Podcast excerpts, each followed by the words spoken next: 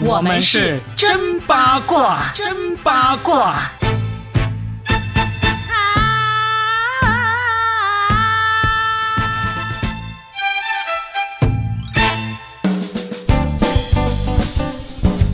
欢迎大家收听我们新的一期真八卦，我是算一卦罗宾。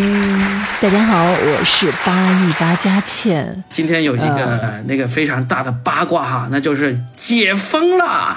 对不是说我的小区解封了，确实我的小区也是今天解封。但今天真正的八卦呢，是有一个姐，大家说她疯了。对，原来是这个意思。真正厉害的女人呢，就应该像大 S 这样，就这位疯了的姐一样。我觉得我挺佩服她的，就应该这样为自己做主。你知道吗？她的这个消息一出来，她妈妈都吓疯了，因为她妈妈都不是第一个知道这个情况的人。我觉得她真的太刚了，她妈妈气你知道吗的要吃那个降压药了，据说。但是我跟你讲哦，嗯其实她的第一次婚姻，她妈妈也不是第一个知道的，所以他妈妈应该有经验了吧？而且台湾那些媒体还看热闹不嫌事大，他们还在分析说，既然有第一次，有第二次，说不定就会有第三次、第四次哦。哎，真的吃瓜群众确实也挺欢乐的。它太符合今天这个节日，就是一切都来的那么刚刚好，让人觉得很意外，但是又好像又在意料之中的感觉。就是因为大 S 本身的这个个性哈，虽然这个时间挺仓促的，因为她好像才离完婚不久，甚至有些那个村里刚通网的人说什么。他又再婚了吗？他什么时候离的婚？也有这样的人出现，对不对？甚至有很多人马上开始翻日历，就是大清早啊，一看到这个消息的时候，哎，怎么了？今天是愚人节吗？啊，这个大 S 是哪个大 S？、这是哪个小号为了要把今天的这个三八妇女节过得有意思一点，特意掰出来的一条新闻吗？翻来覆去的看，发现居然全是真是的，这个事情实在是太有戏剧性了。就是大 S 的一个前男友啊，在知道大 S 离婚之后，是一个韩国人，叫做具俊晔。这个具俊晔呢，跟大 S 谈恋爱的时候，他号称这是自己的初恋，但实际上他那时候已经三十岁了，而且他是一个早早就进入娱乐圈的人，一个三十岁的娱乐圈的大红大紫的男艺人说三十岁才初恋，呃，从男人的角度，我是不相信的。所以，我哎，三幺五还没到你就开始打假了是那也是二十年以前的事情了嘛，我们就不去追究了，对不对？他爱怎么说就怎么说，我们就说今天二零二二年三月八日发生了这个故事，就是说这个鞠婧祎她自己在这个社交媒体上贴出了这个图文，说。他是看到大 S 离婚之后，然后呢就找出了他珍藏了二十年的电话，还好大 S 的电话没有变过，他就打过去，然后两个人就重新开始连连上了，一直就两个多月，就通过这个视频电话，通过这个短信这样子，感情就不断不断的升温，一直升到现在。今天他们终于忍不住说，那我们就结婚吧，就是这么一个故事。对，而且重点是他们真的还没有在现实生活中见过面，所以有点像那种网友奔现的感觉。其实还没奔现呢，他们就直接把那个相关的资料寄过去，然后在线上先结个婚，然后通过这个呢，大家都觉得简直它符合一切的娱乐带来的综艺感，你明白吗？就是。天呐，呃小说都不敢这么写，电视剧也不敢这么演，对不对？因为这个剧情太超纲了，而且呢，你要知道，这个大 S，她毕竟刚离婚才没一百零八天是吧？而且通过这个衍生了好多段子。嗯看到这个新闻，我第一时间是想到一个非常著名的小说啊，就是那个马尔克斯的《霍乱时期的爱情》。哦，我对，因为那个个故事情节也是这样子，就是当这个女主的老公意外去世之后的当天晚上，这个男主火速的赶到女主家里说：“你嫁给我吧。”因为我还一直 爱着你。然后他们真真正正的就是爱情灵与肉的结合，是到他们将近八十岁的时候吧，在那个船上，对不对？只是就这个情节，就当知道对方婚姻不再存在的时候，当然小说里面是因为这个老公给死了啊，那这边呢，呃，这个是汪小菲呢也活着呢啊在他心里面死了啊。但是我跟你讲啊，你要这么说的话，他们都说了，最好的前任就是像死了一样，就不要不要去打扰对方，永远活在心中。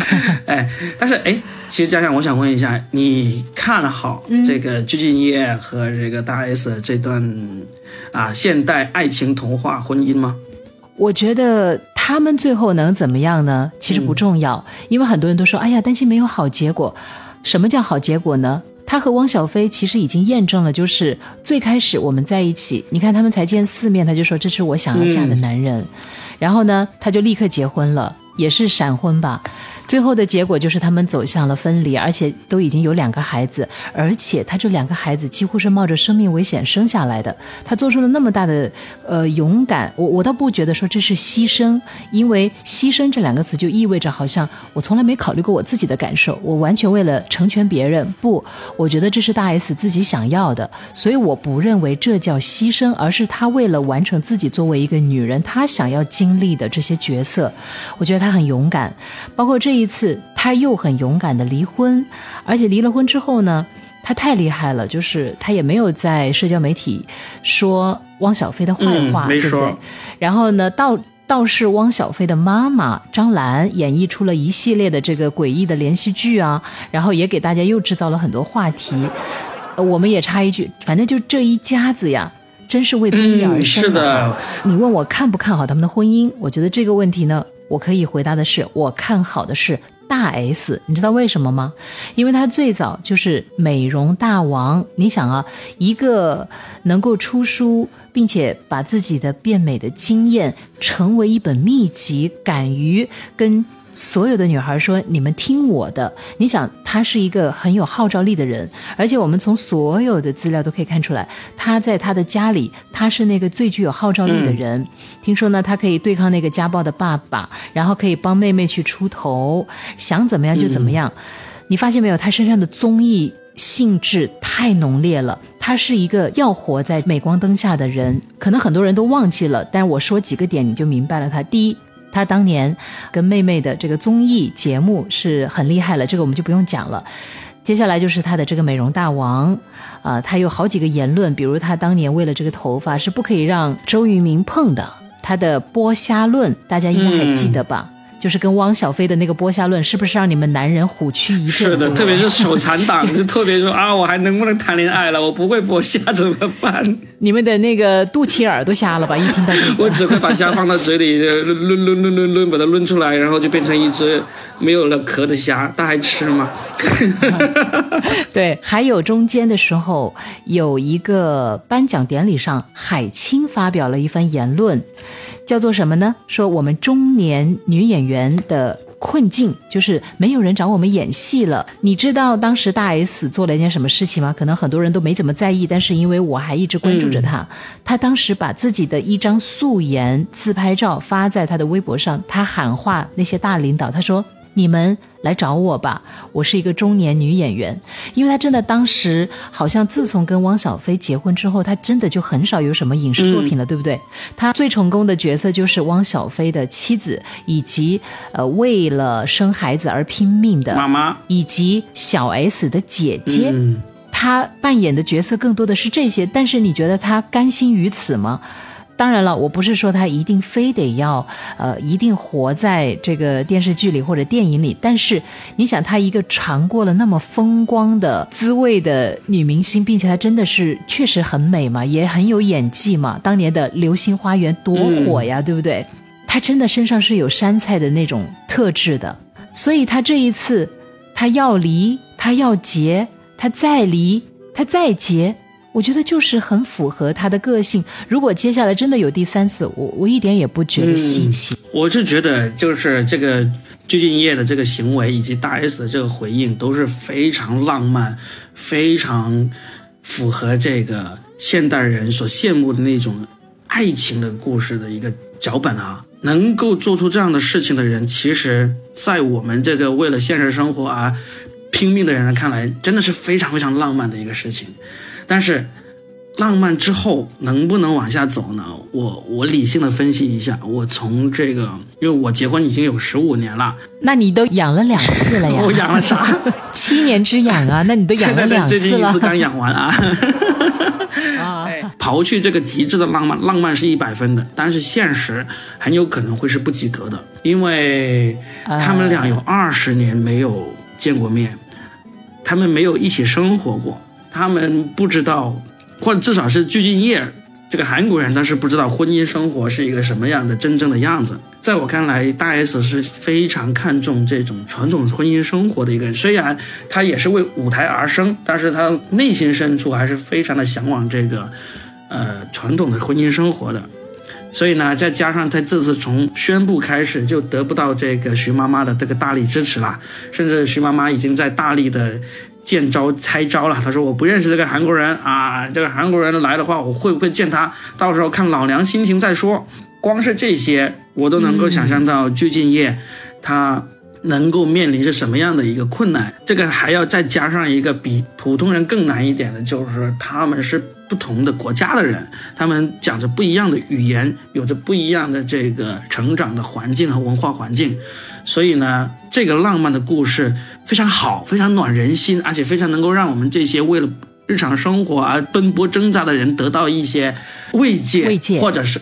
不管是慰藉也好，还是这个吃瓜的快感也好，怎么样？故事是非常好的，但是呢，你觉得保质期很短？我非常不看好他们这一次的这个这个结合。但是不管怎么样，他们当事人肯定是很开心，而且他们是很乐在其中的，这个是毫无疑问。而且以以这个大 S 的这个性格以及能力，就算很快又下开始下一段怎么样的好，他一定能够把他的人生过得非常好，这个我们不用担心。但至少从评论这一段。婚姻的这个走向来说，我是十分的不看好。哎呀，你们这些这个亲生大老爷呀，真是的，操心人家的柴米油盐干嘛呀？所以我必须要算这一卦嘛，对不对？你刚才已经把之前那么多扒的扒一扒给扒出来，那我们算一卦也算出来了。那你知道我从这个事情读出来的是什么吗？其实有一点跟你也很雷同哈，就是人到中年还能够为了爱情而义无反顾，这是一种特别难得遇见的事情，就像铁树开花一样，其实是特别的浪漫。对啊，你刚才不是用了极致的浪漫来形容吗？然后我就想跟你讲三部电影啊，因为你提到了那本书，那我也想到了三部电影。一部电影是应该是法国的，叫《真爱百分百》，就最近不是那个冬残奥会吗？然后这部电影呢，我真的很推荐所有的这个对爱情有信心还是没信心的人都应该看一看。他的女主角就是一个残疾人坐在轮椅上的中年女人，她的男主角是一个超级大富豪，单身贵族。他们身上怎么可能会发生爱情故事呢？但是偏偏这个男主角就去追了这个女生，而且他为了追她，假装自己也是残疾人，你知道吗？就也是一种极致的浪漫。可是我想说的是，他并没有刻意给你画一个呃五彩缤纷的泡泡，然后戳破它，不是的，而是他反而戳破之后，让你更加欣赏了这个女主角，因为这个女主角其实从一开始就知道这个男人，就他们都已经四五十岁了哦，这男女主角真的不是年轻的那种，就他一开始就知道这个男主角不是残疾人，为什么呢？当时他坐在轮椅上的时候，他的鞋子上是有泥土的，所以他一眼就知道，呃，男主角是假装的。但是他整个过程都没有拆穿他，并且他很开心的，就是享受着每一个细节、每一个经历。他也不揭穿这个男主，他也配合着他的演出，而且他是很开心、很快乐的。呃，他也尽情的向这个男主角很自信的展示着，他作为一个残疾人，他。可以打羽毛球、打网球，还可以演奏，还可以做其他的很多事情。那他是很发自内心的，这比我们很多正常人都厉害很多呀！哎，对你说的特别厉害。所以你知道吗？一开始呢，那个男主角其实也好像就是戏弄一下，因为他是被迫坐在那个轮椅上，然后被误会了，他就不好意思站起来，他就只好也把这个戏演下去。但是当他看到了那个女主角。作为一个残疾人，但是他在轮椅上活得那么自信、光芒万丈的时候，他真的有被感动，他就爱上了这个女主角。但最终，我们真相是不是还要被揭穿呢？就是一定要揭开嘛，不是揭穿哈，呃，算是真爱的骗局，但这个骗局打上引号。然后你知道，这个女主的妹妹就跟他聊天说：“你知道吗？其实总有一天，万一他跟你公布他的身份，他向你坦诚这一切怎么办？”然后这个姐姐说。那又怎样呢？我体会到了这个过程的美好就对了呀。嗯，所以我觉得他超励志，你知道吗？就是尽情的享受这个过程，至于结果，到了那一步，我们做好一切的准备就好了。因为我们都是成年人，所以我觉得大 S 也有这种品质。还有一个电影《姨妈的后现代生活》。是斯琴高娃来演的，男主角是周润发，你知道吗？哦，竟然是这两个人的组合，我真的完全不知道这部电影，但是这这两个人的组合非常的让人意外。挺推荐你去看一下这部电影的。其实你想，他们都年纪都很大了，里面也是周润发演一个男骗子。去骗这个斯琴高娃演的女的，他们有一段戏我印象特别深刻，就是周润发穿着那个戏服，然后唱戏给那个斯琴高娃扮演的女主角听。哇，当时两人就是也是极致的浪漫的，一个一个中老年男人，他唱着戏来取悦一个中老年女人，你知道吗？而且这个女人还身材不在，面容也已经沧桑了，但是她那一刻笑得特别的灿烂甜蜜。其实后来呢，结局就并没有那么美好，因为后来斯琴高娃扮演的这个，他就还是回到了他的东北，这段感情也没有维系。他其实也说，我知道他骗我，但是那过程我也很快乐。还有一部电影叫做《桃花运》，里面是有葛大爷，还有袁秋，就是在功夫里面扮演包租婆的那个，是二二零一五年的电影，嗯，郭涛就扮演一个追求袁秋的小白脸。哦不，他也不能称小白脸，中白脸，中白脸。周围所有的人都说：“哇，他比你年轻哎，他肯定是来骗你的吧？”你知道袁秋怎么说吗？嗯，他说：“我知道啊，我就怕他觉得我没什么好骗的，他不骗我了。我到了这个年纪，所以其实这些女人都活得挺明白的，嗯你知道吗？就女女人比你们想象的要清醒很多很多。所以你的看法就是说，不管最终他们这个大 S 跟鞠婧祎会走到什么程度，但是大 S 是在充分的享受她的人生的。不管我们旁人怎么看他们的这个这个爱情啊，但是当事人享受在其中，而且他们当中是大家都真心的去付出，真心的去面对这段感情、这段生活的。我觉得这就是最精彩的人生。算一卦，我再问问你，你算一下小 S 吧，因为现在很多网友都喊话小 S，说你姐姐都离了再婚了，那你呢？啥时候离？你你说说我觉。得小 S 不会离。就这两姐妹的那个性格真的是相差太远了。虽然看起来好像都是娱乐圈的人，然后呢，他们的性格呀、什么呃生活呀都很相很相近，但实际上他们俩对婚姻、对感情的态度是截然相反的。只要我觉得，只要小 S 她的老公不是真的过分到她完全没有办法忍受的话，我觉得小 S 这段婚姻呢会一直续存下去。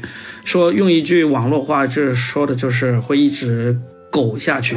但其实我又觉得，是不是我们瞎操心啊？因为一个人不愿意离开，一定有他不愿意离开的理由啊，嗯嗯是不是？小 S 真的像我们想象当中的啊、台上那么活泼，台下那么忧郁或者是压抑吗？我不觉得耶，我觉得小 S 自有她自己的生存智慧和经营婚姻的经验也好，或者她的某些真正内在的原因也好，不管是为了孩子还是为了自己，我都相信她有坚持下去的理由。说真的，因为她不是说不可以重来，但是重来真的就比现在好吗？谁知道呢？对吧？对不对这个这也是一个赌博。发现没有？其实所谓的重来，有时候也不见得一定跟钱有关系，因为他们又有一个理论说，哎呀，他们是女明星嘛，反正他们有的是钱，对不对？重来都不害怕。但我也不认为要重来或者不重来由钱来决定，我觉得还是由你的心性，就内心是否强大来决定。但是不管怎么样，我觉得大 S 或者说她两姐妹的那种婚姻，其实对我们很多普通人来说，其实是没有什么参考意义的。它能够让我们的生活多一重惊喜，多一重精彩。毕竟有瓜可以吃嘛，对吧？但是实际上，千万不要拿他们的故事来当做自己的励志版本。哎，你说的太对了，嗯千万不要说，嗯你看大 S 勇敢的离开了这个不好的前夫，她也能找到爱情，那我是不是也应该离开我目前这一段我不是那么满意，甚至觉得不堪的那个婚姻呢？呃，千万不要对以大 S 的这个故事来作为你的这个参考版本。反正就是你的人生啊，我觉得由你自己做主，对不对？虽然这是这个是老生常谈的一个道理了，但是这个道理千百年来都应该是这样子的。我们就过好自己的人生，规划好自己的人生，然后呢，在我们有时间、有心情的时候，就吃吃瓜啊，听听八卦，看一看别人的人生究竟是怎样的一个过法，就差不多啦。然后再去看一看自己的那个手机里面到底存了多少个前任的电话，该删删了吧。万一要是半夜突然打电话说你听过某种产品吗？我给你安利一下，发个链接过来说帮我砍一刀。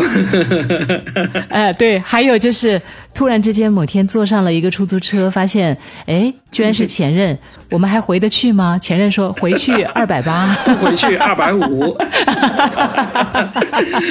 好啦，我们今天就扒到这里了。希望这个瓜继续能够有精彩的后续，我们就拭目以待吧。祝福我们的大 S 啊！好，下期见，拜拜拜拜。